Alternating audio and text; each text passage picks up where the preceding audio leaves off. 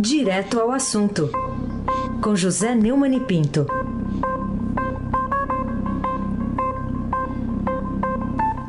Oi, Neumani, bom dia. Bom dia. Raíssa Abac, Carolina Ercolim. Bom dia. Afrânio Vanderlei, Moacir Biasi, Bárbara Guerra, Clã Bonfim, Emanuel, Alice Isadora. Bom dia, melhor ouvinte, ouvinte da Rádio Eldorado 107,3 FM. Raíssa Abac, que é o craque. Neumann, vamos falar dessa manchete aqui do Estadão. Bolsonaro envolve a BIM-GSI em reunião com advogados de Flávio sobre rachadinha. Qual a, a gravidade dessa notícia? Rachadinha até parece um nome carinhoso, né? A gente está falando de, de, peculato, que é a acusação. Qual a gravidade dessa notícia, Neumann, da sexta-feira que repercutiu ainda no fim de semana?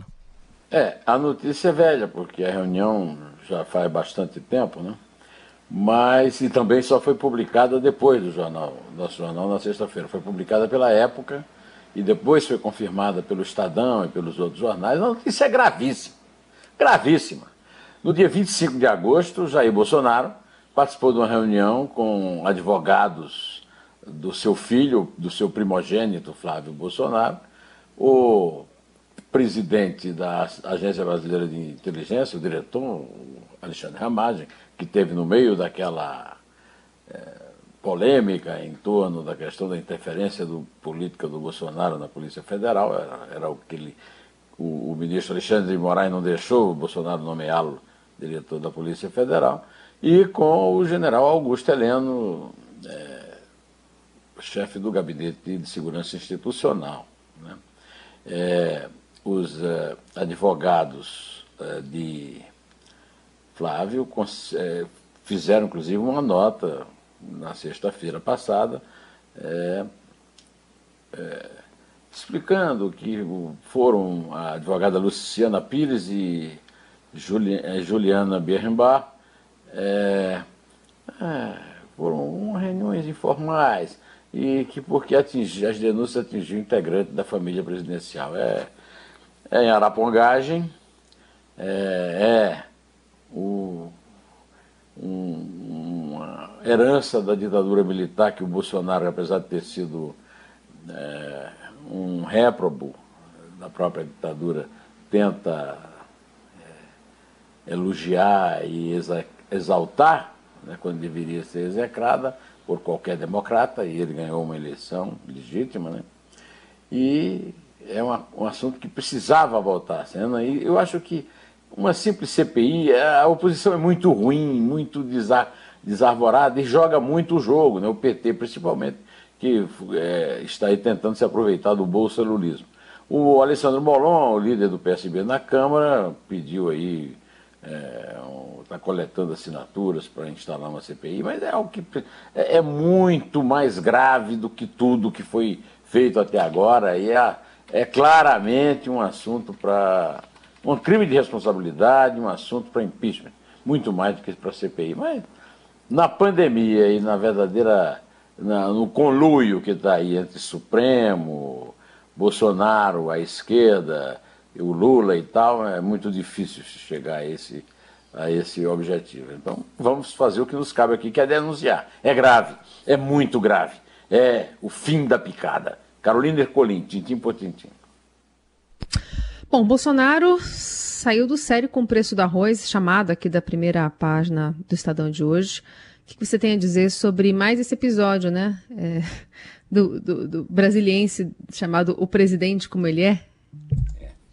É? Tem aquela série do Nelson Rodrigues, A Vida Como Ela É, a nossa vida como ela é, com esse presidente é, negacionista, é, de baixíssimo QI e que consegue ser popular é, sendo agressivo, estúpido, grosseiro, mal educado, nunca civilizado, num passeio de moto é, no domingo, né, ontem.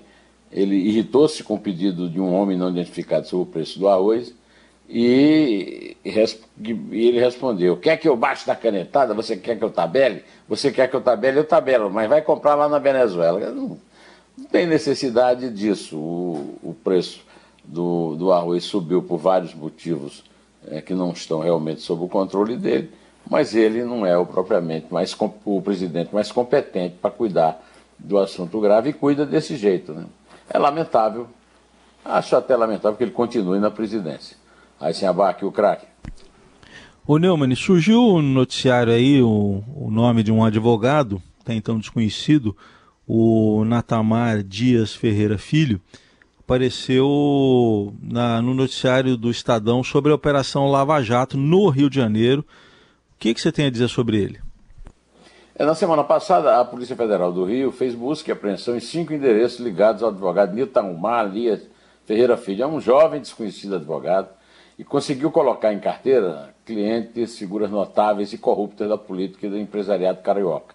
Ele começou sua carreira numa papelaria em Campo Grande, veio se juntar aos advogados de Curitiba, fora do circuito Rio-São Paulo. A cúpula da grafinagem eh, dos garantistas, né?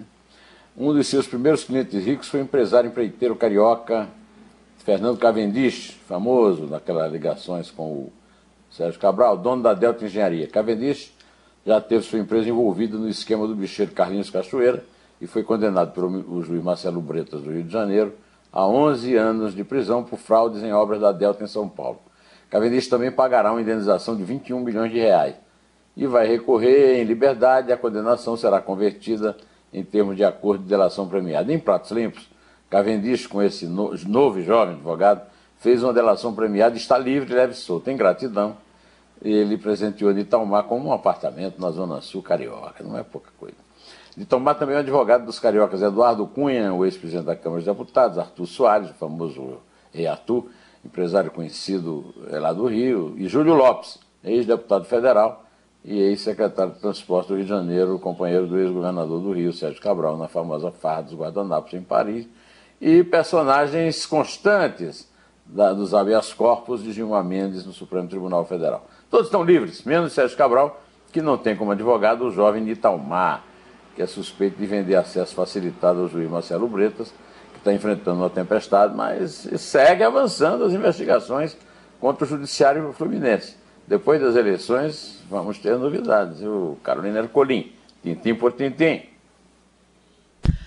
Muito bem, vamos falar ainda por que razão você abordou um tema político, mas literário, é, na sua série de entrevistas, falando do livro de Nélida Pinhon, né? Um Dia Chegarei a Sagres, com essa autora carioca e também membro da Academia Brasileira de Letras.